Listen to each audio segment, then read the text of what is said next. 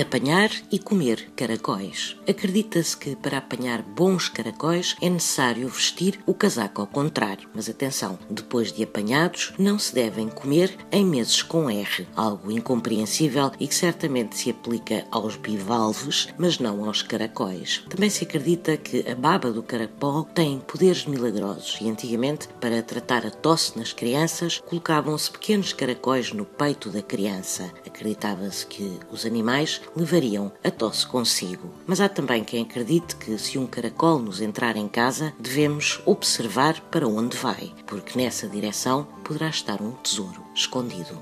E não há duas, sem três.